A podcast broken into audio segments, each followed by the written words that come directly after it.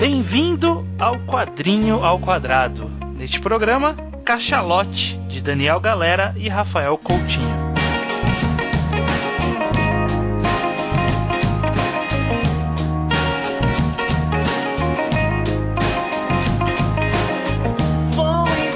Bem, sejam bem-vindos ao primeiro Quadrinho ao Quadrado. Primeiríssimo. Primeiríssimo do blog ao quadrado. Sim. Eu, eu sou o host deste programa desta vez, eu sou o Estranho e estou aqui com. O judeu ateu. O judeu ateu. Para quem porventura está chegando aqui pela primeira vez, o Ao Quadrado é um blog que por já há muitos anos nós falamos majoritariamente de mangás, né, quadrinhos japoneses. Vira e mexe a gente falava de ou de outros quadrinhos ou de outras mídias. É, a gente tentava diversificar, mas bem timidamente o nosso conteúdo. Sim, sim. E sempre foi uma ideia nossa, em algum ponto, dedicar atenção real a quadrinhos nacionais. né? Sim. A gente sente um pouco de falta de produção de conteúdo voltado especificamente para quadrinho nacional, né? É, eu, sei que tem bastante material escrito, pelo menos, sabe? Principalmente depois que eu fui pesquisar algumas opiniões sobre cachalote, eu descobri que talvez eu seja um pouco alheio ao mundo, à blogsfera, por assim dizer, dos quadrinhos nacionais. Mas mesmo assim, de podcast, eu acho que é, meio, é um pouco carente, sim. Consigo pensar em um ou dois só, e mesmo eles não fazem especificamente sobre obras, né? Não fazem análise de obras em podcast. Então, acho que a gente tá vindo aí talvez preencher um nicho. É. Então, é, esse é o nosso nossa primeira tentativa. Vamos Uhum. fazer esse programa tentar rodar mensalmente. Uhum. O objetivo aqui a gente vai fazer mais ou menos com a cara de um dos nossos podcasts lá do Ao Quadrado, o Segunda Potência, que a gente Sim. tenta primeiro falar um pouco sobre a obra que a gente está analisando, no caso desse programa Cachalote, falar de forma geral para quem não conhece, pra gente apresentar e dar umas opiniões bem gerais para não estragar muita experiência, e aí num segundo momento a gente fala 100% com spoilers para quem leu. Então é um programa que é dividido entre para quem não leu e para quem leu, né? Exato. E pra quem leu as duas partes também, pode ser talvez. Ah, com certeza, né? É. Essa primeira parte a gente vai falar de forma geral, sem dar os spoilers, mas a gente ainda vai falar de cachalote, que eu acho que já é um ponto positivo. Maravilha. Dito tudo isso, cachalote. Né? É um quadrinho nacional, como todos os quadrinhos de vocês e o programa Você Nacionais. né?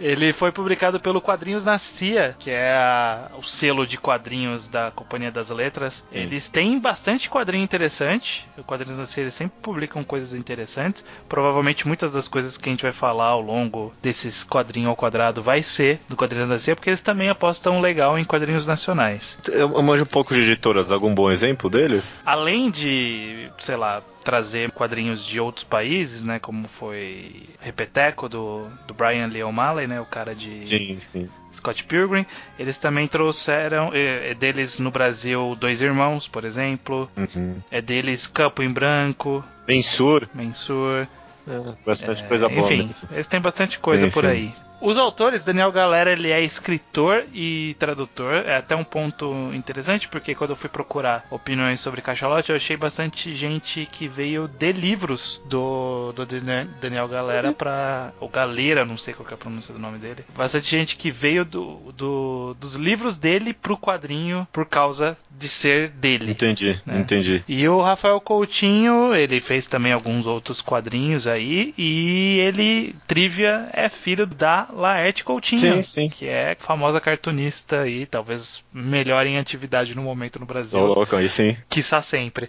E aí, os dois juntos fizeram Cachalote, judeu. Uhum. O que, que a gente consegue falar sobre o que é Cachalote sem estragar muito a história? Ok, Cachalote conta várias histórias separadas. Algumas, até a sinopse já é um pequeno spoiler, sabe? Algumas delas, você descobrir sobre o que, que é, já é o grande negócio delas, né? Eu não quero, de novo, me estender muito, mas são pequenas histórias aparentemente completamente desconexas uma da outra.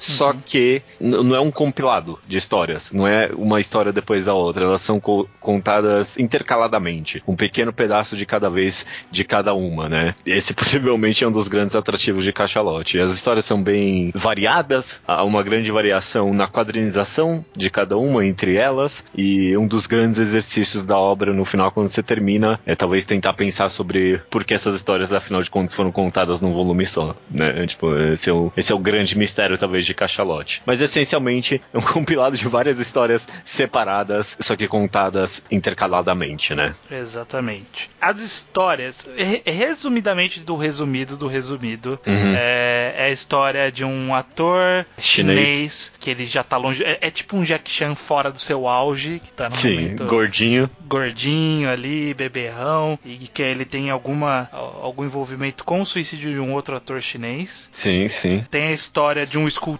que é um cara meio turrão, e aí tem uma história dele envolvendo talvez Ele- ele, fazer um filme, tá meio no Uhum. meio vago o que, que vai acontecer. Tem um vendedor de uma loja de ferragens que ele é ligado Gosta de dominação por cordas, né? Exato, ele curte um bondage. Exato, exato. É, e tem um playboy que vai pra Europa.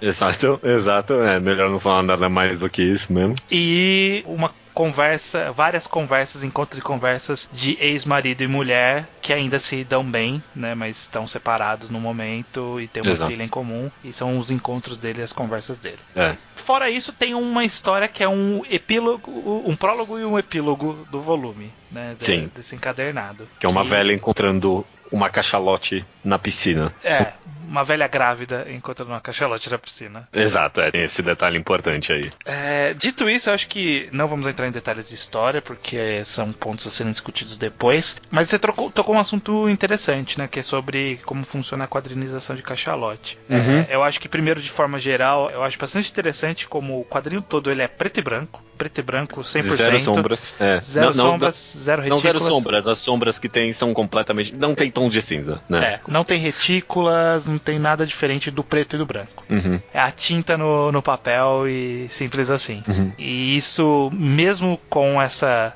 uso só dessas duas cores, a gente sabe de muitas outras obras por aí que é possível fazer isso funcionar. E aqui funciona, eu acho muito bem. A ambientação ela tá de forma bem interessante, tanto a caracterização dos personagens quanto os próprios ambientes onde eles se Sim. encontram e tal. Todos os quadros são completamente compreensíveis, sabe? Ele tem Sim. esse, esse desenho de corpo bem orgânico, né? Sabe? Parece que vem, parece que é algo que vem desenho de corpo dinâmico, sabe? É bem estilizado assim e dá, dá para entender completamente cada cena, sabe? Sim. De forma geral, todas as histórias elas acabam seguindo mais ou menos o mesmo formato. Eu acho que duas exceções só Hum. que eu vejo é só duas histórias que têm um formato de quadrinização diferente, né? Que é do menino da loja de ferragens, que é sempre quatro quadros por página. Sim, sim, sim. E eu acho que do casal sempre eles têm vários quadros pequenininhos, né, Pra poder retratar bastante a, a ida e vinda da conversa deles. Exato, exato. É, eu diria até que a história do Playboy possui quadros bem grandes, sabe? De todas as histórias, ele que tem os quadros mais expansivos, inclusive tendo páginas únicas, né? É a única história que tem uma página única dentro dela, né? Várias. E a talvez a história do escultor tá aí entre um meio termo, sabe? Foi uma escolha bem interessante, né? Essa mudança de quadrinização entre as histórias, né? Sim. Eu não sei exatamente O que significa? o que significa.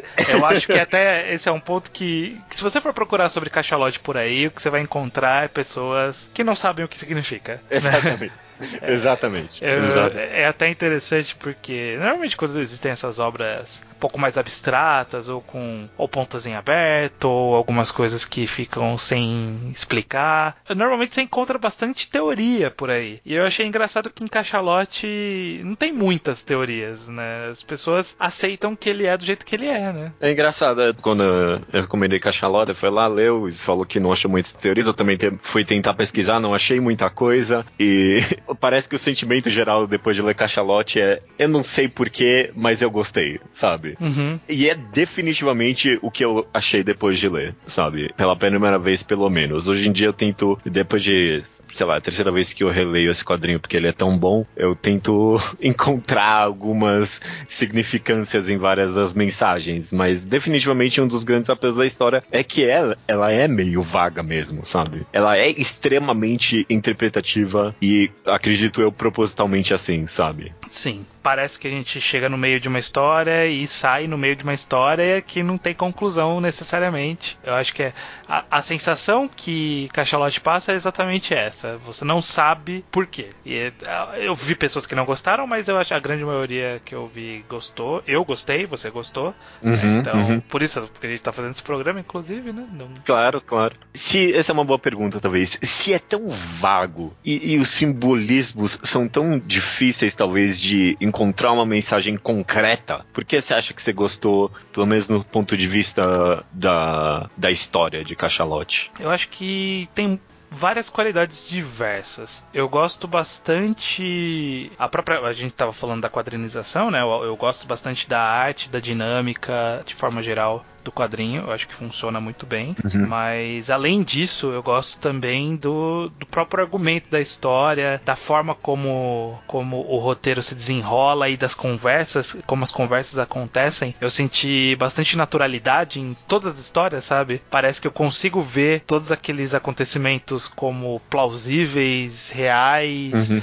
naturais, sem parecer Sim. em nenhum momento uma história roteirizada. Parece que é um recorte de uma vida real, de uma vida comum de pessoas que poderiam ser muito bem pessoas reais. E eu acho que isso que é tão fascinante, né? E, e aí quando entram essas simbologias, contrasta bastante com, com essa realidade que a gente vê nas dinâmicas de todas as histórias. Então, sei lá, quando tem algumas passagens mais de sonho, umas passagens que talvez não tenham acontecido, ou sim, ima sim. imagens que não representam exatamente a realidade, etc. Quando você vê essa cena, você fica. te pega um pouco, um pouco de, confuso, de surpresa, um pouco confuso, mas ao mesmo tempo encaixa bem, sabe? É, tá, é, tá, é. fora, tá fora da naturalidade que a história prega, mas ao mesmo tempo é, é legal, é, é bom, encaixa, Sim. orna. Sim, eu, eu concordo, eu concordo. Eu, foi algo que eu pensei definitivamente também, que o diálogo, principalmente, sabe, é tão natural, sabe? É tão orgânico e a arte também é tão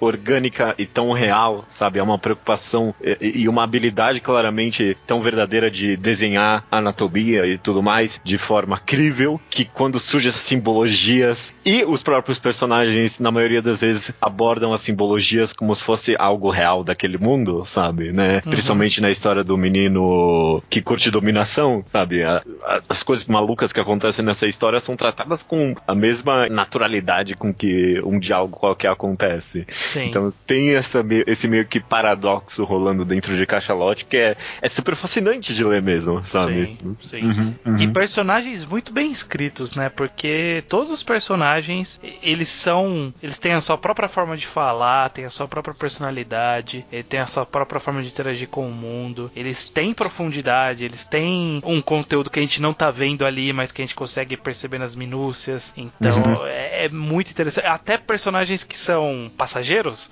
sabe? personagens secundários ou passageiros, eles têm. Eles são marcantes de alguma forma, sabe? Um ex-namorado de uma menina é um cara que você olha e fala: caraca, que você entende totalmente aquele cara de ver as poucas interações dele, a atriz, uhum. os caras que estão filmando filme independente, pessoas. Os caras que se encontram, é, que se encontram lá com o Shu, né, o cara chinês ali. Sim. Você entende completamente eles, sabe, em dois, três quadros, sim, né? Sim. É incrível porque Cachalote, no final das contas, é um, é um volume bem curto, sabe? Principalmente porque as histórias são divididas. Cada história não é muita coisa, sabe? Uhum. Mas, como você disse, o trabalho é tão bem feito em, em caracterizar todos os personagens fortemente que você termina e você, se sente conectado com as pessoas, né? Do, do volume. Sim. É impressionante, é impressionante, sabe? Eu, eu, eu consigo lembrar das cenas vivas de cada uma das histórias e, e nenhuma história, no final das contas, ficou parecendo desmerecida, sabe? Parece que empurraram ali só é uma história extra, sabe? Parece que não, todo é. ali tinha alguma coisa para falar, sabe? Eu não sei em termos de processo de concepção ou de produção, mas, mas... Não, não, não me parece que são histórias que foram feitas em momentos diferentes, né? Parecem que são histórias que, de alguma forma, por alguma razão, elas foram concebidas para existirem juntas. Sim. Sim. É, mesmo Sim. que a gente não encontre necessariamente a relação entre elas, elas foram concebidas assim. E eu acho que isso que torna o volume homogêneo, né? Sim. É, é bem comum em qualquer tipo de compilação de, de história. De, de compilação de história ter variações de altos e baixos, de histórias uhum. que você não quer saber, ah, não importa o que vai acontecer, ou ah, não é tão boa essa história quanto as outras. Aqui eu acho que até que eu menos gostei, que eu menos achei interessante, era interessante, sabe? Uhum. A, a, o, o range de diferença entre a melhor e a pior estavam muito próximos ali, e todas estavam num nível bem alto, assim. Sim, e aí tá interessante você comentou isso aí, que é um volume de histórias compiladas que claramente as histórias são separadas, sabe? Não tem repetição de personagens, mas mesmo assim fica claro que é pra haver uma interpretação do leitor de por que essas histórias foram compiladas juntas, sabe? Uhum. O que é meio que genial para mim, sabe? Só o trabalho de ter contado essas histórias intercaladas, porque pensa, se Cachalote fosse as mesmas histórias, só que contadas uma completamente, eu nunca ia, nunca ia passar pela minha cabeça, ah, por que, que essas histórias foram compiladas juntas, sabe? Isso foi um compilado aí. Só que o fato dele ter intercalado as histórias e, e às vezes até meio que encaixar o final de outra outra, no começo de uma, sabe? Principalmente mais pro final, que a trocação fica bem mais rápida, levantou essa dúvida na minha cabeça, sabe? Uhum. É, é, muito bom. É, e, e funciona, eu, eu, acho que funciona melhor justamente também pela própria estrutura dos três atos, né? Porque ele tem três capítulos, por assim dizer. Sim. E eu acho que funciona todos atingirem o clímax ao mesmo tempo, mesmo que o clímax não seja conclusivo, né?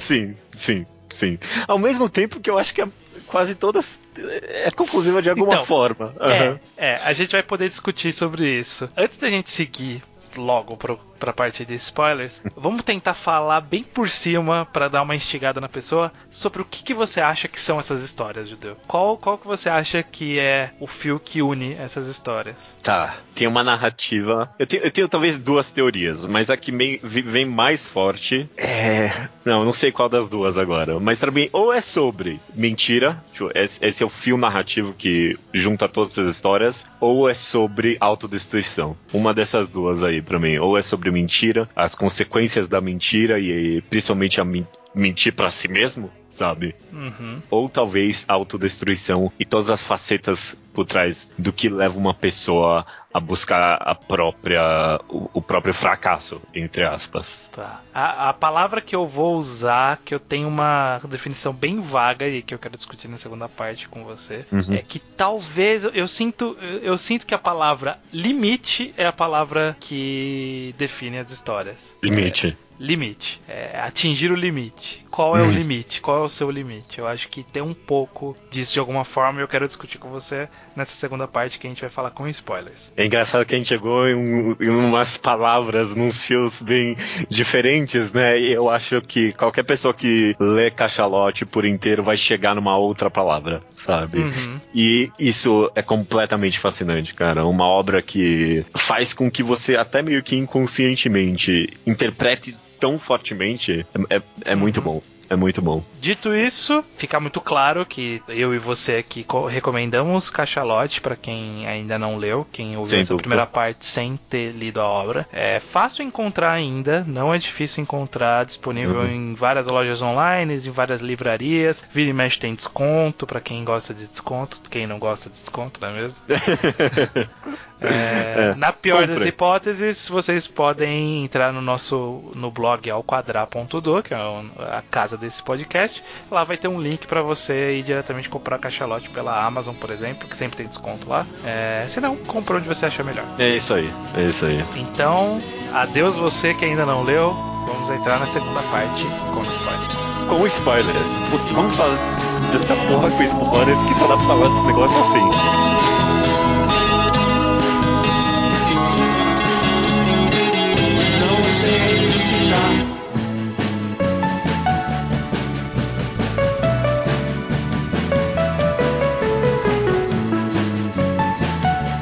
Ok.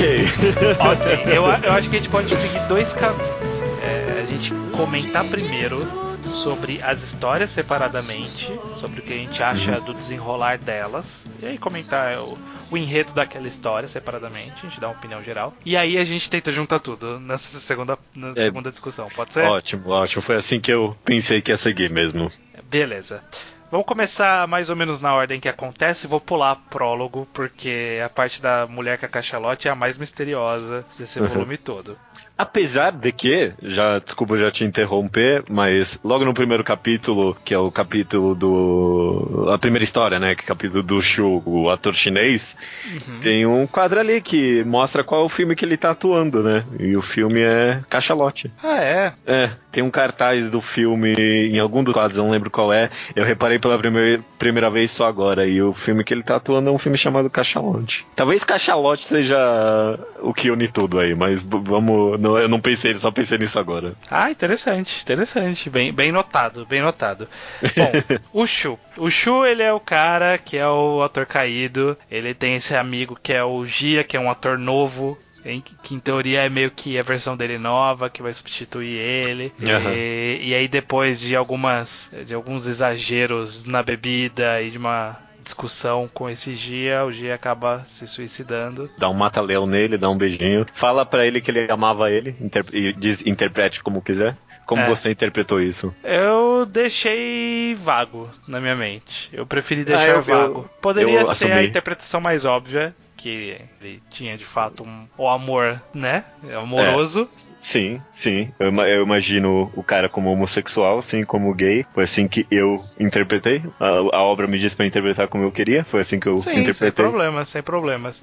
É que eu acho que é parte da história do show é interessante esse mistério de ele não saber exatamente o que o cara diz e ele não tá em condição de refletir sobre isso, porque uhum. o Shu ele tá durante a história inteira dele, né, até o, o terceiro ato, ele tá Bebendo. bêbado e louco. Então, é, é, engraçado porque parece que ele tá bêbado e louco o tempo todo. E aí uhum. tem alguns momentos de sanidade que são curiosos, que você fala, será que era tudo Atuação. uma faceta dele, né? Um, é, como ele encara a realidade, mas ele tá do controle de si o tempo tá todo, so né? Sobre o tempo todo, é, né? Como, como, por exemplo na parte final, onde ele faz todo aquele discurso e as pessoas estão filmando, tipo, como se, ah, vamos filmar esse cara bêbado falando besteira. E aí no final ele fala, coloca isso no YouTube, sabe? Então ele tava ciente que estavam filmando, né? Ele, ele tava fazendo um discurso pensando que ia pro YouTube em algum momento. Sim, sim, foi interessante no ponto de vista narrativo fazer ele ser um ator, sabe? Porque ele podia estar tá atuando muito bem esse tempo todo, sabe? Ele podia estar tá muito bem enganando todo mundo e só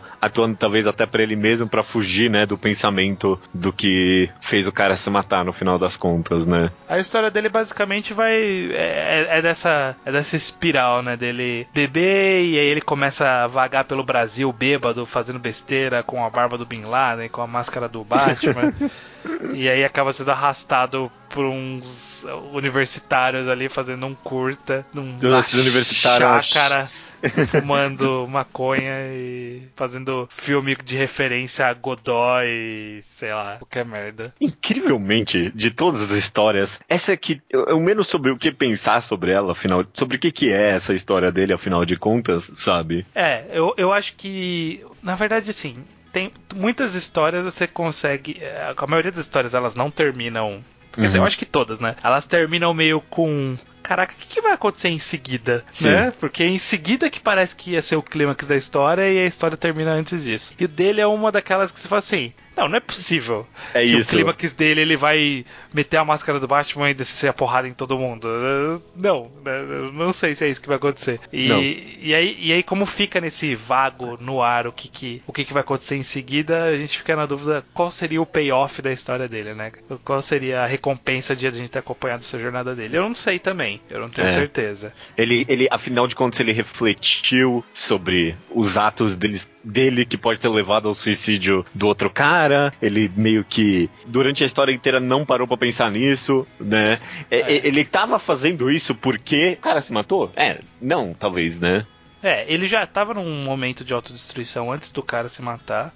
Sim. E aí parece que deu uma piorada. Ou não, a gente não sabe porque a gente não conhece ele antes. A gente tem tipo um trecho entre, né, ele, as primeiras aparição dele e aí o cara se matar. Ele já tá fazendo algumas coisas idiotas, né? Tipo, mostrando a barriga na entrevista. Uhum, uhum. Enfim, quebrando o vidro, né? Que tanto é a capa do volume da cachalote, é ele quebrando o vidro na festa. Sim, sim, sim. É, então a gente não sabe como ele era antes mas é, nessa segunda parte dele, após a morte do Gia, ele tá bem autodestrutivo. Mas eu acho que chegando no ponto final, naquele todo aquele discurso que ele faz pra câmera, é, uhum. é, parece que ele tava ciente e aí toda a história é ele tentando fugir dessa ciência dele. Uhum, uhum. Pare, parece que, que ele tem muito. Ele é muito inteligente, ele é muito esperto, ele tem. Ele tem sacadas rápidas, né? Ele, ele tem, tem sac... uma resposta na, pronta na mão, sabe, né? Sim.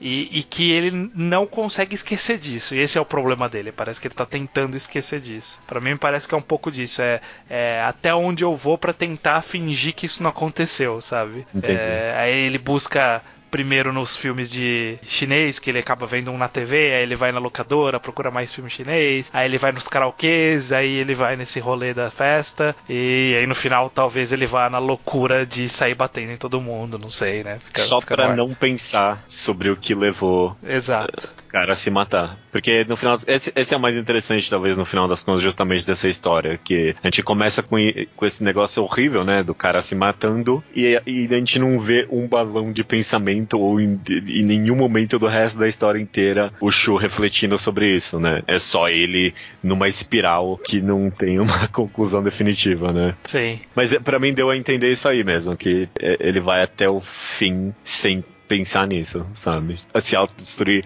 o máximo possível para não ter que pensar nisso. Uhum.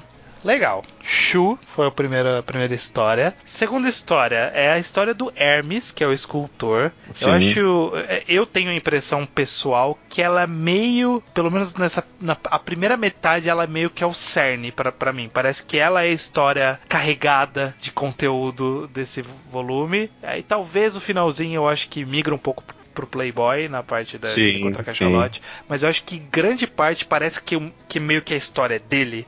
Eu acho que de de todas as histórias, parece que meio que o volume era meio que dele e aí tem essas outras histórias. Eu não sei. Não sei se você teve essa sensação também. É, parcialmente, eu, eu, concordo com você que é, parece que é a história que mais carrega, sabe? Os outros, principalmente, eu concordo nas duas primeiras partes. Apesar que na releitura o que eu mais senti foi, no final das contas, a história do Playboy, sim. Mas talvez, talvez pensando até em quantidade de páginas, talvez a história que mais tenha, talvez, eu não sei. E também é, sei lá, a história mais complexa. Ela, ela tem twist twists, né, sabe? Tem Sim. viradas no roteiro, né? Bem, em termos narrativos, puramente é a mais complexa, né? Talvez, é.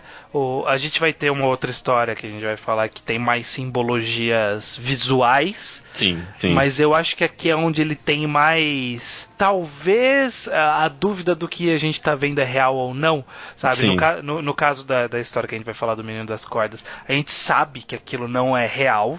Sim. O, o que a gente tá vendo ali não é a realidade, mas na história do escultor, o tempo todo a gente não sabe se a gente tá vendo a realidade ou não. Sim, é... desde o começo, quando ele sonha que ele bateu na mulher e cortou o lábio dela, e aí a gente, a gente encontra essa mulher, ele pergunta, por que seu lábio é cortado mesmo? Ah, não, é outra coisa, eu caí de bicicleta. Eu, o que? Não, como assim? Então, não, como não? É, ele meio que sonha com essa mulher. Fica meio no ar, né? Pra dar a entender que ele teve um, tem um filho e ele teve uma mulher, a sim, tal da Solange, sim. né? Que assombra ele, né? Porque a namorada em si não, é, não chama Solange. Sim. Né? É, então a gente sabe que, ele, que ela não é a Solange e vira e mexe aparece esse, esse porta-retratos aí de uma família. Né? Ele sempre olha para esse porta-retratos que tem uma mulher e uma criança. Então provavelmente ele já foi casado, ele tem uma criança criança, é, mas a gente não vê nada disso, né? A gente sabe que em algum momento tem alguma coisa com Solange. É, provavelmente toda a situação que ele passa na história do filme, que ele começa a filmar da história dele, dá a entender que foi uma briga mais ou menos naquele naipe com essa tal da Solange aí. Exatamente, exatamente.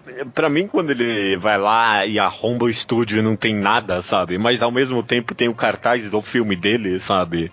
explodiu minha cabeça aquilo, porque foi aquele momento que para mim eu pensei, ah, será que nada é verdade aqui, sabe? Afinal é. de contas, o que é que tá acontecendo, né? E aí ele acaba tendo esse cartaz, leva esse cartaz adiante, só que a Raíza, que é a namorada dele, pega o cartaz, vê, a gente não vê o que ela vê, e ela queima o cartaz. E, e acaba essa história. Filha da mãe. Filha da mãe, né? É. Essa eu acho que é a história mais conclusiva, talvez, né? Porque ela meio que teve esse arco narrativo deles. Ela, ao mesmo tempo que não tem a, a resposta, né, para as coisas que aconteceu, se foram reais ou não, pelo menos em termos de acontecimentos, ela termina, né? Sim. Os acontecimentos terminam, podem terminar ali. É, e aí fica a critério da gente decidir o que aconteceu, se é real ou não. E aí, Ale... é real ou não? É, não, acho que não. Acho que não, né?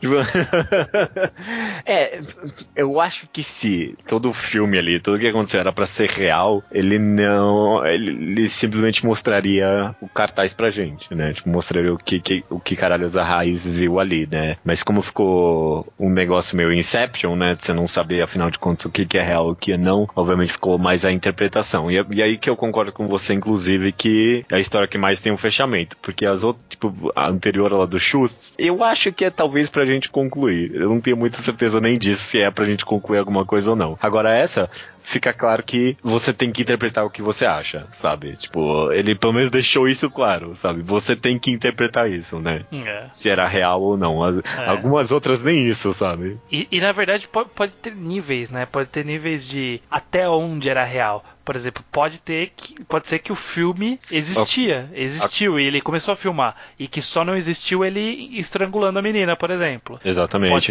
Ou é uma visão do passado, sabe? Pode ser que o estúdio estava vazio e o cartaz existe porque ele de fato fez esse filme, só que antes com essa tal de Solange, né? É, não, né? Porque a menina chama Loreta. Loreta a Loreta, é, bom, já não Loreta. sei mais.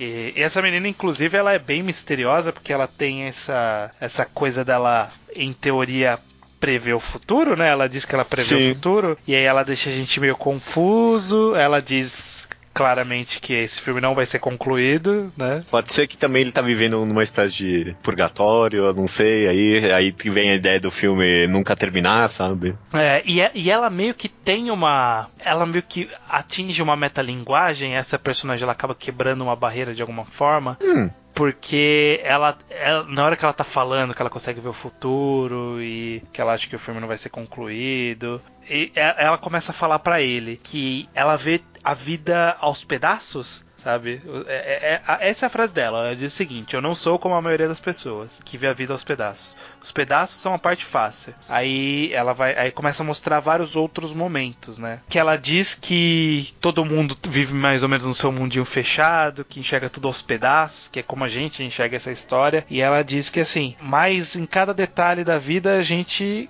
pode enxergar tudo, não há detalhe relevante. Então meio que ela dá, e, e, aí nesse quadro que ela diz isso é o quadro que mostra porta-retrato da família dele. Ela diz que ela faz isso o tempo todo de dar um passo para trás, congelar a cena e enxergar tudo.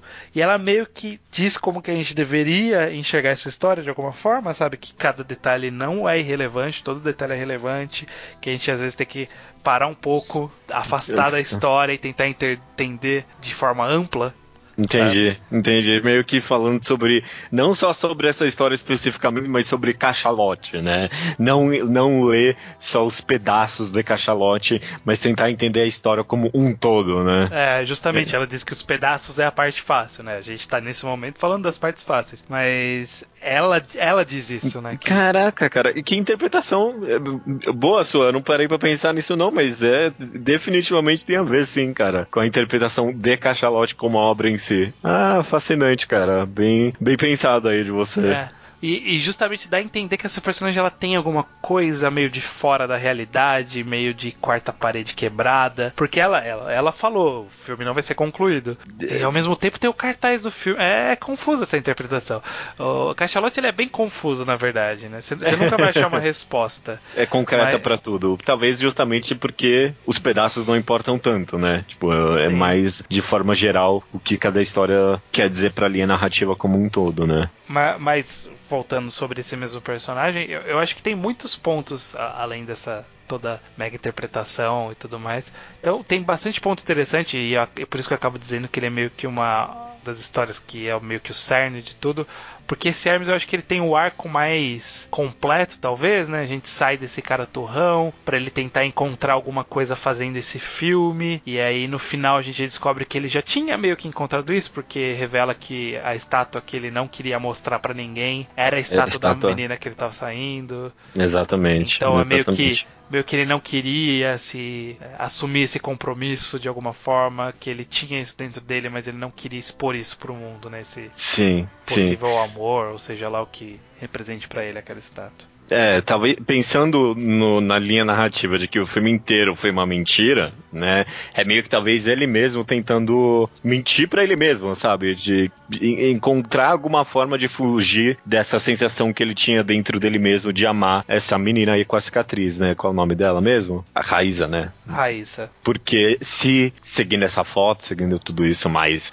ele tinha alguma família anterior, né? E talvez aconteceu alguma coisa, ele não se via pronto para amar alguém de novo, né? E por isso que ele criou dentro da cabeça dele toda essa história desse filme, né? Por isso que o filme nunca ia acabar, porque ele nunca ia conseguir dizer a verdade para ele mesmo de que é possível amar essa pessoa agora de novo, sabe? Sim. Amar alguém de novo, né? Só que no final ele consegue, né? Então, que bom. Talvez consiga, né? A gente não sabe qual vai ser desenrolar. Mas pelo menos ela está lá com ele, né? Fica bonitinha, bonitinha a cena. Assim, é bonitinha a cena que ela vai lá, pega o cartaz, não mostra pra gente que ela viu, taca fogo naquilo e vai deitar com ele, sabe? Uhum. vê o cartaz, né? Vê que ela tá. Que ela tá no, aliás, vê a escultura, né? Vê que ela é a escultura. É bonitinho, é uma conclusão ali. Não, é, não, é definitivamente a história mais fechada. E isso não quer dizer muito em cachalote, não. Não, é.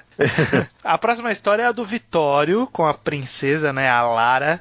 Sim, sim. É, é minha história favorita. Que é o cara que é sadomaso.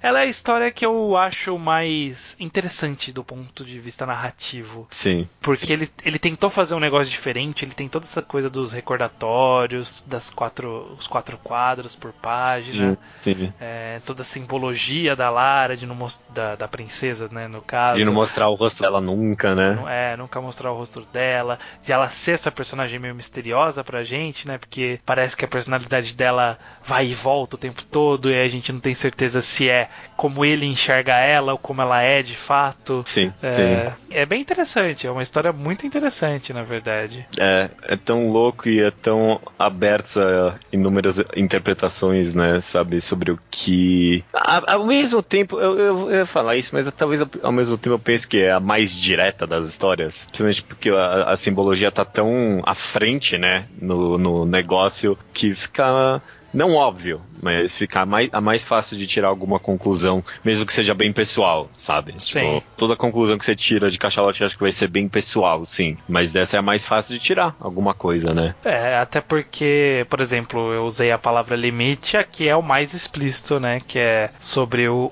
onde ele acha que é o limite que ele pode levar ela nessa prática que ele gosta de, de fazer, né? É. Então, ele, ele acha que o limite dela é bem menor, ela quer que o limite seja bem maior, mas ao mesmo tempo ele vê para ele, né? Ele tá vendo ela sendo destruída para ele chegar onde ela tá pedindo e, aí ele não quer destruir ela, mas ele quer atender o pedido dela. Então aí fica nessa, nessa disputa de qual é o, o, o limite correto entre os dois, né? Entre o que ela quer e o que ele deve fazer ou o que ele pode fazer sem destruir ela. Exatamente. É tão é tão agridoce, né, essa história, né? Porque você realmente compra essa história de amor entre os dois, né? Você vê que os dois se amam mesmo, né? Mas aí é, é, pode, por exemplo, ser muito bem uma analogia à droga, sabe? Como você ama uma pessoa, tipo, a ponto de dar pra ela o que ela pede, mesmo que seja algo completamente autodestrutivo, sabe? Pode ser só muito bem uma, só uma analogia uma relação complicada, né, cara? De você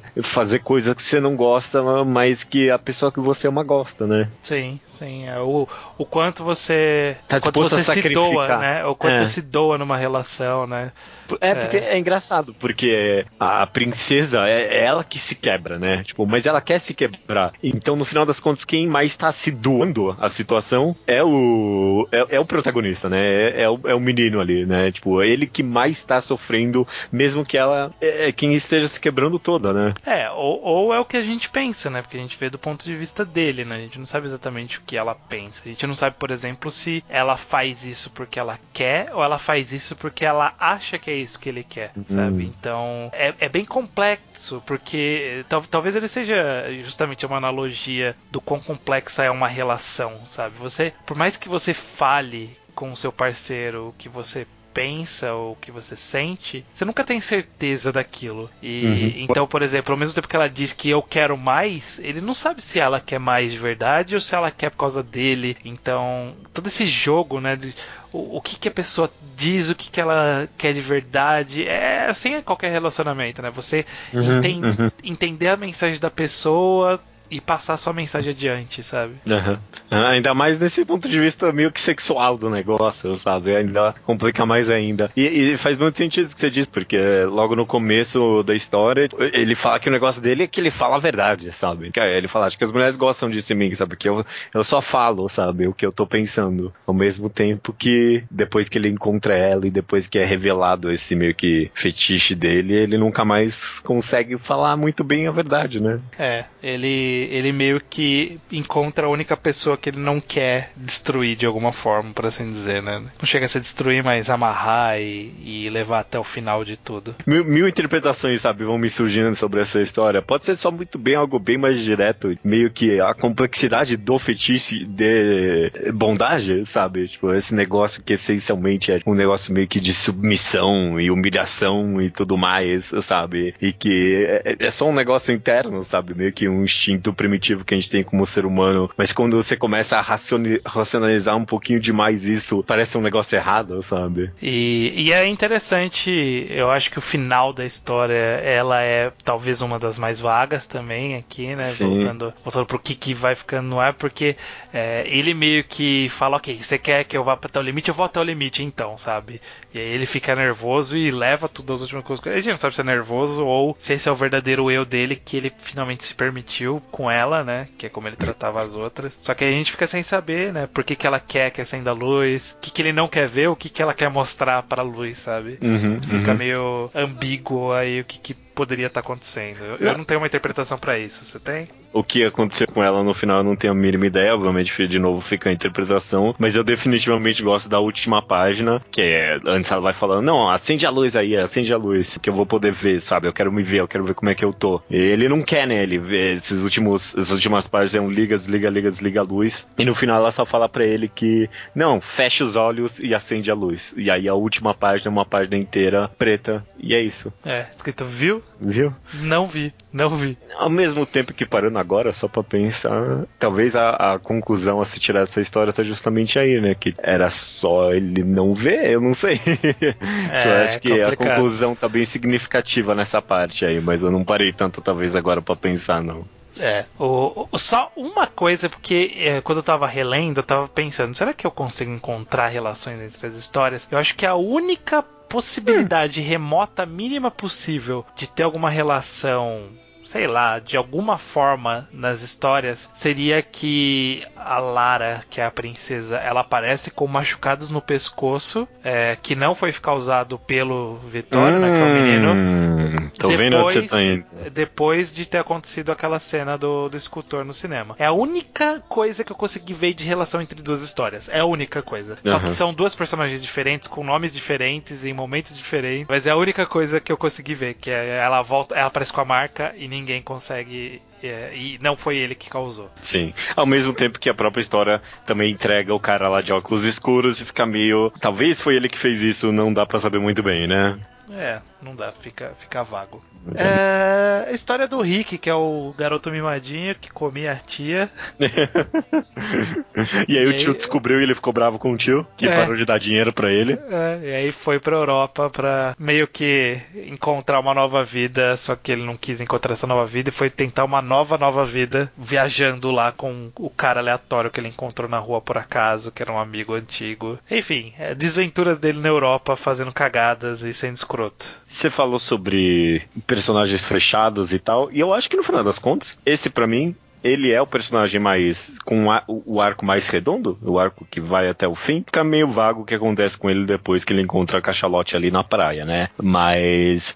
Pra, pra mim é meio que claro, a, a, história dele, a narrativa dele, é esse cara super mimado, viveu a vida toda meio que na moleza, nunca teve que trabalhar, nunca teve que fazer nada. E, tipo, meio que o dinheiro foi apodrecendo ele, né? E toda vez que ele se encontrava, principalmente quando ele vai viajar lá pra Paris, pela Europa, toda vez que ele se encontrava numa situação que era meio desconfortável para ele, ou alguma coisa assim, ele socava a grana no problema até ele sumir, né? E parece que aos poucos ele vai percebendo isso e ele percebe que ele tem que perder absolutamente tudo para finalmente encontrar quem ele é de verdade, né? É, eu não sei se ele tem se ele percebe isso. Uhum. Uh, talvez isso é o que aconteça. Mas, eu não, mas até o final parece que ele tá lamentando o destino dele até ele chegar a encontrar cachalote lá e optar por fumar um cigarrinho ali. E observar o céu, né? É, é porque na minha, na minha cabeça meio que até chega algum momento que inconscientemente ele percebe, sabe? Tipo, é. que ele tem que gastar toda a grana dele que ele tem pra finalmente se encontrar. É, não, não, não sei porque ele parece bem frustrado quando isso acontece, né? Quando acaba a gasolina, quando ele bate o carro, no caso, né? Sim, Ou, sim. Quando corta o cartão, etc. Ele ainda está bem revoltado com tudo, né? Só quando ele chega na cidade lá que ele queria chegar, que aí parece que ele encontra algum tipo de paz de alguma forma, né? Porque o tempo todo ele tá buscando pessoas. E ali ele para de buscar pessoas, né? Ele se encontra com o céu. Porque o tempo todo ele tá tentando se, se, se pegar alguém, né? Então ele tá no bar com os, ami com os amigos, ele tá em casa comendo a tia, ele tá pegado ao tio, ele tem o cara que tá dando dinheiro para ele, que, que manda as mensagens no celular. Ele chega em Paris, ele encontra o conhecido, ele gruda nesse conhecido, aí ele vai na namorada do conhecido, aí ele liga pra ex-namorada em São Paulo e manda a menina ir pro cinema e ele nem tá no Brasil. sim, sim. Até que ele vai pra praia, ter, ter, tem umas páginas mudas ali dele ali gritando com nada, né? Sabe? Tentando procurar alguém que não existe, né? Ele encontra meio que só algum tipo de força da natureza ali, né? Sim. A tal da cachalote. O que é, essa parte é completamente incompreensível para mim. Eu não sei o que é para eu entender dele ter encontrado essa cachalote aí e ter deitado fumado um cigarro ali, não. É, também não consigo achar uma interpretação direta nem nada. É, direta não, pelo menos. Pensa em coisas, né? Sobre, tipo, ele finalmente se encontrar na natureza e tal, né? Tipo, ele finalmente perdeu tudo que ele tinha e conseguiu viver em paz consigo mesmo, né? É, ou pelo menos encontrou uma paz momentânea depois de ter se fudido bastante ali por ter sido escroto pra caralho. Né? Então, naquele momento específico, sei lá, ele talvez tenha encontrado a cachalote e visto que ela tava pior que ele. Pode ser isso também. é, é, bem vago, né? Ele pode. A gente não sabe. Eu, eu, não consigo ver ele se tornando uma boa pessoa depois de tudo isso que aconteceu. Para mim, ele só continua a péssima pessoa que ele era, só que sem dinheiro agora. E é, aí então... ele, ele tem um momento ali que ele só para ser escroto porque para de ter pessoas em volta dele. É assim, eu, eu, ele é escroto, mas eu durante a história inteira eu tenho mais dó dele do que qualquer Não, outra é, coisa. É dó, é, é, é, o escroto, é o que a menina, é o que a menina diz para ele, né, quando ele vai pra cima dela. Sim. Que ela olha porque é fascinante ver o quão merda ele é, sabe? É, é. Ele, pô, a cena que ele vai lá, ameaça socar nela e ele tá com o soco no ar e começa a chorar e ela só vira pra ele e fala, volta pra casa, menino, sabe? É forte, sabe? Então, a, a, história pinta ele como um vilão, mas ele nunca vira um vilão, sabe? Ele só é um coitado mesmo. Só é patético. Sabe? Só patético. É, mas ele, ele, é patético, mas eu, eu fico meio só pensando que a, a, culpa não é totalmente dele, sabe? Ele foi colocado nessa vida em que ele conseguia tudo por meio do dinheiro, por meio da influência é. dele em cima dos amigos e todo mundo, né? É. Tipo. Mas não. Não vamos dizer que a maldição dele era ser rico, né? Mano, mas eu, eu, meio que acho que é a maldição dele era ser rico. É, mas aí ele optou por seguir esse caminho de ser escroto, né? De forma geral. Não que o ambiente não favorecesse isso, mas, né? As, as escolhas das pessoas não, não são baseadas assim, 100% nisso. Sei lá. Ah, tive uma interpretação diferente mesmo. Eu, é. eu só achei que ele era um coitado durante a história inteira e ele precisou se livrar de absolutamente tudo que mantinha mantinha ele conectado à vida que ele tinha para poder se encontrar finalmente. E aí deu a entender que ele se encontrou de alguma forma no final. É, eu, eu não consigo ver uma, uma redenção de encontrar de fato algo. Para mim ele só é só é só chegou ali. Só, só, só chegou che... no fundo do poço e, e agora ele tá lá. Só e isso, aí ele né? teve esse momento específico de reflexão diante da cachalote encalhada. É. Eu, eu entendi que ele, é, tivendo essa interpretação diferente, interessante isso. Eu entendi que ele teve um, algum tipo de redenção, não sei qual é, mas ele teve alguma coisa ali. Justo, justo. Podemos concordar e discordar. Concordar e discordar. A última história das cinco linhas narrativas. Cinco? Um, dois, três, quatro, cinco. É, cinco linhas narrativas principais que tem em Cachalote é a do Túlio e da Fátima, né? Que são o casal. Ele é um escritor, provavelmente passou por alguma crise é, relativa à depressão, alguma coisa do tipo, né? Algum transtorno psicológico. Provavelmente foi a causa da separação. Sim, sim. É, ele toma ela, um remédio para isso, né? É, ele toma um remédio, vai ao vai psicana, psicanalista, eu acho. Sim, sim. E ela é uma bancária que tá num outro relacionamento, tá grávida dessa outra pessoa, tem essa criança, mas ao mesmo tempo ela se sente bastante presa uh, a ele de alguma forma, né? Eu tenho, eu tenho essa sensação que ela meio que tá mais presa a ele do que ele tá preso a ela. Sim. Tipo, a culpa da separação é dele, de alguma forma, Sim. né? Mas ele já superou sabe? Ele entendeu que é melhor seguir a vida dele, ele tem essa filha, sabe? Ele fica super bravo quando ele vai se encontrar com ela e ela não trouxe a filha, sabe? Tipo, é meio que o único uhum. motivo que ele tá indo pra lá. Uhum. Mas ela não, ela ainda quer se encontrar com ele para conversar com ele, sabe? Meio que desabafar os problemas. Tanto que ela traz sempre um assunto aleatório para falar para ele, né? Mesmo que não tenha nada a ver com cuidar da criança ou se encontrar com ele, né? É, ele só quer ver a criança no final das contas. Ele, ele tá tentando viver ali, né? Ele, ele tá, tá indo na dele. Eu acho interessante que, já jogando alguma interpretação nessa história. Por favor. Eu acho que da mesma forma que a Loreta lá, ela tem alguma visão sobre de forma geral da história, uhum. eu acho que ele também tem um pouco da, da visão de forma geral da história, ou pelo menos dá algum indício, talvez só da história dele, ou da história de forma geral, que é quando ele conta aquele conto do, do carinha do cachorro quente, que ele tem toda uma história envolvendo o cara rico que foi num carrão comprar uma salsicha e o menino que brigou, não sei o que. E aí no final ele diz: essa história é sobre a mulher, sabe? É, é, ela não fez nada, mas a história era sobre ela. E aí, ou na história deles, dá a entender que a história era sobre a criança, sabe? Uhum. Uhum. Ou que Cachalote, de forma geral, é sobre algo que a gente não tá vendo, sabe? É algo que não é o, o, o, foco, sabe? Toda a história é sobre alguma outra coisa que não esses personagens. Então talvez dá para fazer a interpretação mais ampla, mas eu acho que na microinterpretação fica mais claro. Parece que é a história da criança de alguma forma, né? Sim, sim. Principalmente por causa da forma com que ela termina, né? Não termina, né? Eles terminam uma conversa qualquer ali, né? Tipo, não que... termina, mas essa criança vai morrer.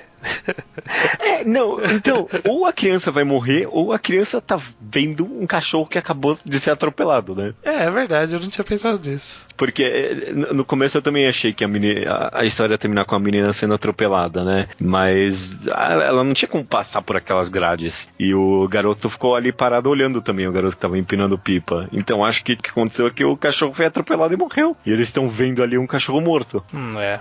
Pode ser. O que Pode isso ser. significa, eu não sei muito bem. Nem, é, nem sei se é para saber tão concretamente, né? De é, novo.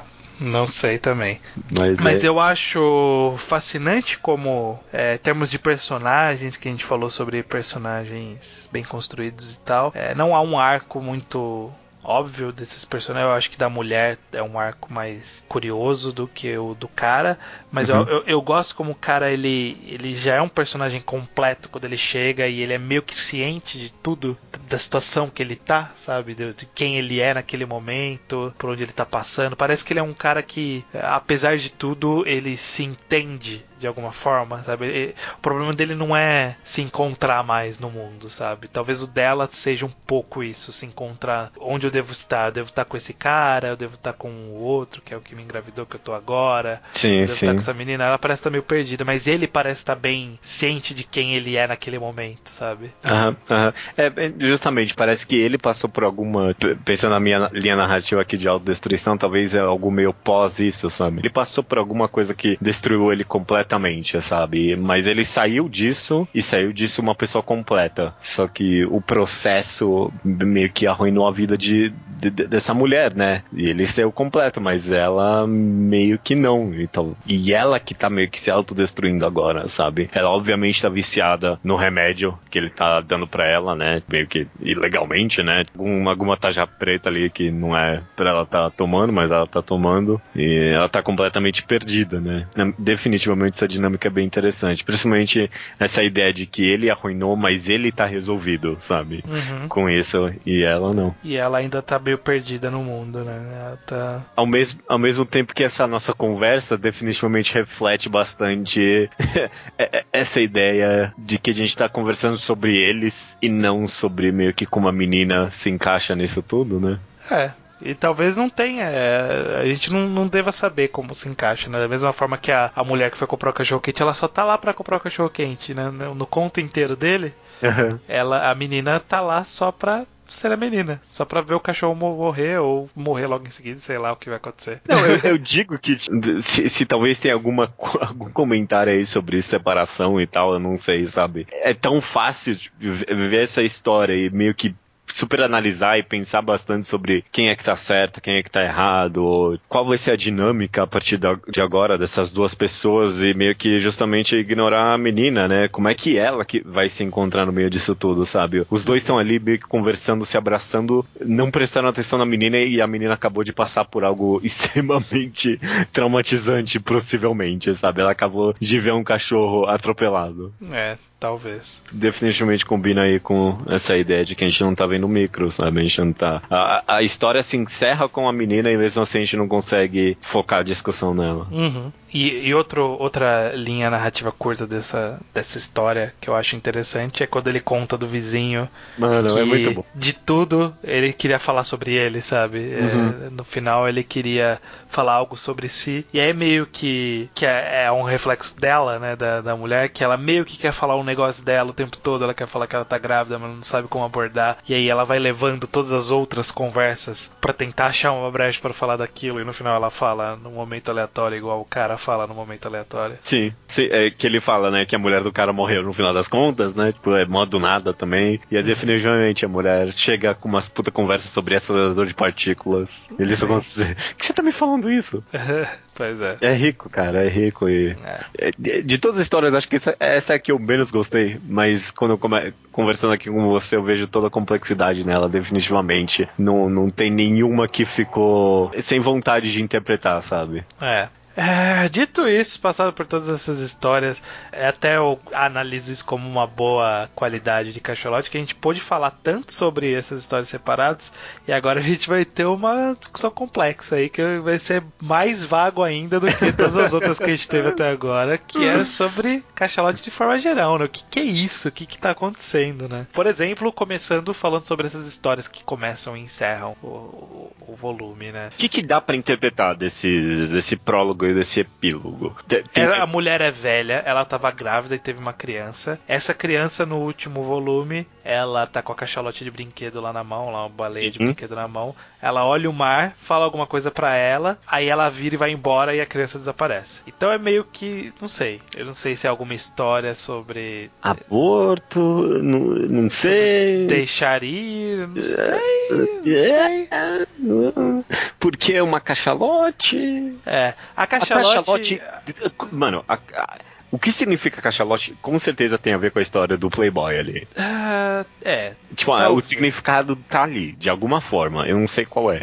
A é. criança grávida tem a, a, a, mulher grávida e a criança ali tem a ver com o conto do casal, que a menina, que a mulher engravidou. Uhum. Essa mulher velha talvez tenha a ver com a idade do, escultor, eu não sei. Eu não sei, tô, tô, tô meio que fazendo um, um brainstorm aí na hora aqui, eu não tenho a mínima ideia, cara. É, o, a cachalote, ela é, se eu não me engano, a maior das baleias, né? Ela é a maior Sim. baleia que tem. Ela é a baleia de Moby Dick. Sim. Então talvez tenha alguma relação. Eu vi várias pessoas, como eu falei, vieram de literatura e vieram para esse quadrinho. E muitas fizeram toda essa referência a Moby Dick de alguma forma, mas eu não sei se se encaixa aqui. Nós ser tão direto assim. Eu já vi falar em alguma coisa sobre a cachalote ser o animal que consegue ir mais fundo e sobreviver mais por mais tempo debaixo d'água dos, dos mamíferos e tal.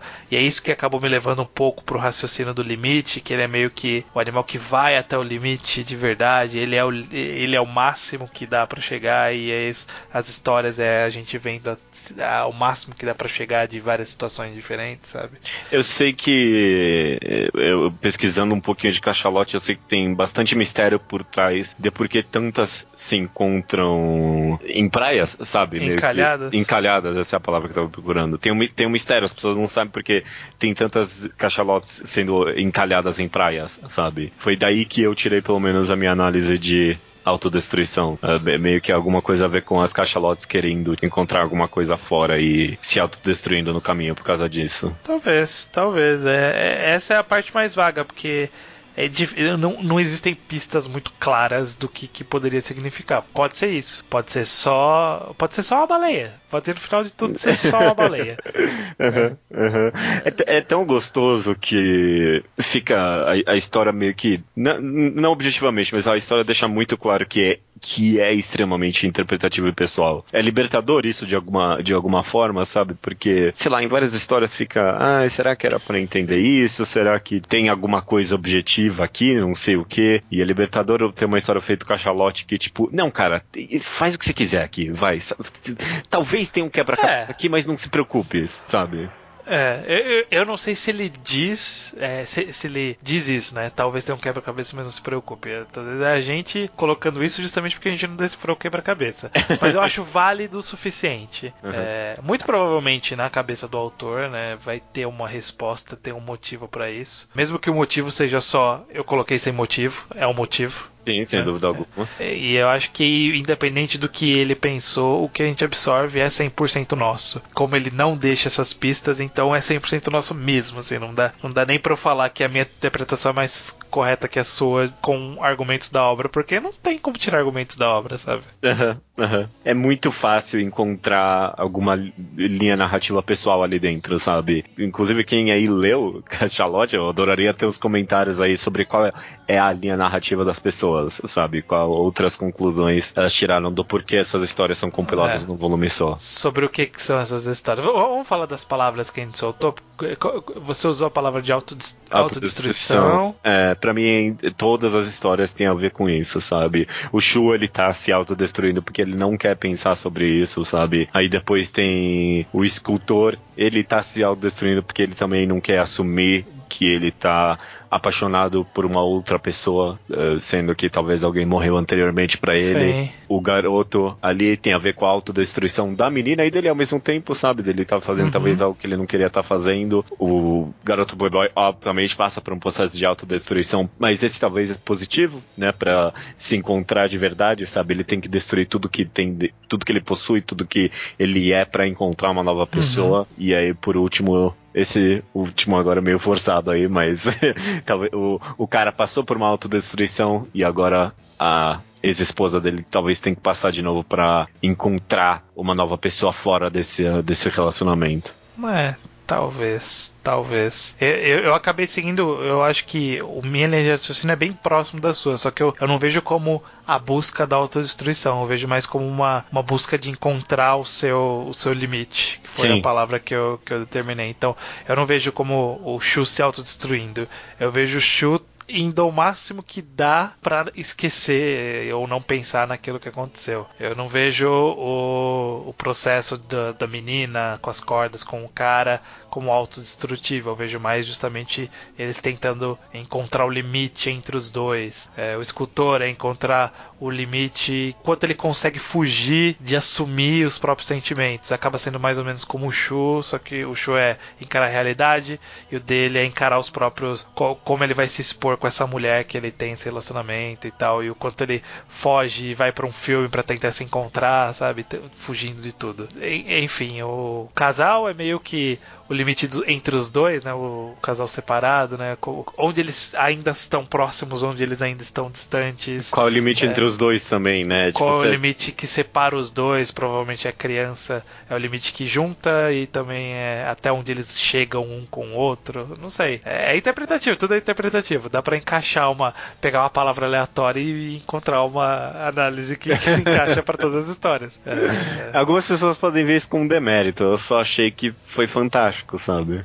É, é, muita gente, na verdade, vê isso como demérito. Acho que é até válido a gente conversar rapidamente sobre isso. Uhum. Que eu procurando também opiniões sobre Cachalote por aí, eu vi algumas pessoas insatisfeitas que ele meio que não entrega tudo, parece. Parece que ele não entrega tudo que ele deveria entregar, ou que a confusão é só pela confusão. E eu acho que, mesmo que a confusão seja só pela confusão, a obra permite ser mais do que pela confusão. A, a gente faz, a gente dá o significado para aquilo que a gente lê. Né? A gente coloca valor naquilo que foi feito. O autor ele pode até dizer que existe algum valor, mas o valor quem dá é quem consome, né? Quem recebe que vai atribuir valor para aquilo. Eu acho que vai do quanto você está disposto a encarar essa loucura que é e tentar buscar alguma resposta ou buscar alguma interpretação, alguma linha de raciocínio que faça tudo fazer ou, ou fazer sentido ou pelo menos casar na sua, nas suas ideias, na sua mente, Sim. etc.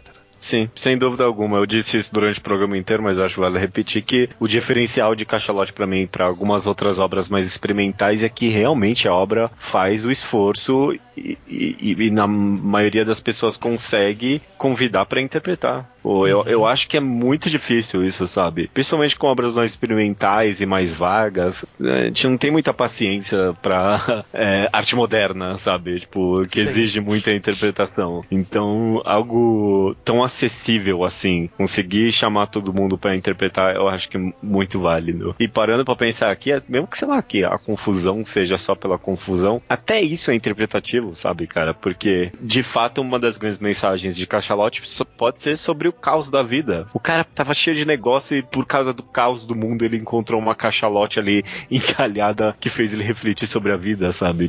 O negócio tava super acontecendo ali entre o casal e por causa da confusão, da maluquice da vida, a menina foi traumatizada vendo um cachorro sendo atropelado, sabe? Então, uhum. mesmo que a mensagem seja sobre confusão, há uma interpretação nisso. Sei. E, a, e Cachalote convida muito bem você a interpretar. Cachalote, ele talvez tenha algo a dizer, mas a gente vai colocar as palavras na boca dele, né? Uhum. Ao, mesmo ao mesmo tempo, depois dessa conversa, depois de, das nossas análises interessantes aqui, fica um gostinho de que eu queria que alguém montasse esse quebra-cabeça. É, falta um pouco de. Da, a palavra inglesa para isso é o closure. Né? A, a, completude, né? Falta aquilo que vai. Tipo, eu quero fechar essa página da minha vida, mas ela vai ficar sempre aberta, sabe? sim, sim. Eu queria fechar a caixa cachalote, assim. Eu falo assim, ok, tudo que eu preciso saber sobre o cachalote eu sei. Posso fechar essa caixa, guardar ela, revisitar quando eu quiser. Não, a gente vai deixar essa caixa aberta esperando cair alguma interpretação aí dentro. É, tô satisfeitíssimo com as interpretações que a gente teve aqui, com a minha e com a tua, acho super interessantes, mas ainda ficou aquele. Ai não, eu acho que tem um quebra-cabeça isso aí. Eu acho que tem. Mano, alguém monta isso aí, vai. Ah, se, alguém, se alguém quiser montar, por favor, mande pra gente montadinho. Ah, por é, vamos fechar essa caixa, né? Vamos fechar essa caixa.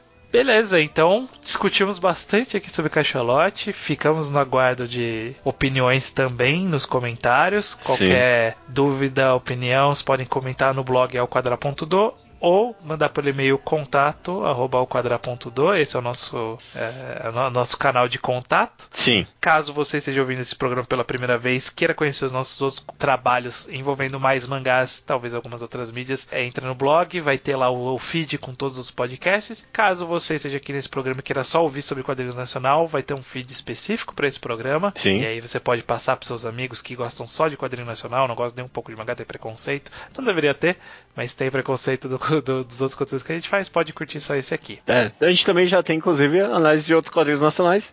Outros não, acho que são o Day Tripper, não, né? Não, a gente analisou Day Tripper e acho que só Day Tripper mesmo. É, de nacional só Day Tripper. Mas a gente falou de outros quadrinhos aí, falou de retalhos, né? A gente falou de retalhos, falou um pouco sobre gráfico MSP, mas de forma mais ampla. É, inclusive, Day Tripper, existe a possibilidade, fiquem de olho, talvez saia como um programa refeito pro quadrinho ao quadrado, né? A gente não vai gravar de novo, mas a gente vai só colocar um, uma abertura no começo para poder entrar nesse novo feed, né? Porque para todos os efeitos cabe também, até o mesmo formato. Sem dúvida alguma. E você que chegou até aqui vai ganhar o bônus de já saber qual vai ser o próximo quadrinho ao quadrado do mês que vem. Maravilha, cara, maravilha. Já dito então aqui sobre o programa que a gente gravou sobre Day Tripper, do Fábio Moon e Gabriel Bar. A gente vai agora falar sobre a segunda obra, não é a segunda obra dele, mas mais uma obra dos dois, que é o Dois Irmãos. Exatamente quadrinho também que saiu pela Companhia das Letras, né? O Quadrinhos Sim. da CIA. Também tem disponível facilmente para você encontrar. Caso você ainda não tenha lido, vá atrás de Dois Irmãos, porque mês que vem a gente está falando de Dois Irmãos. Maravilha, maravilha. Eu, eu não li ainda, sabia? É, vai ser interessante. Eu tenho que reler, eu li bastante tempo. É bom, você lembra? Vamos falar sobre isso no próximo é, programa. Okay, deixar, deixar, deixar no ar. Até mês que vem, então? Até mês que vem.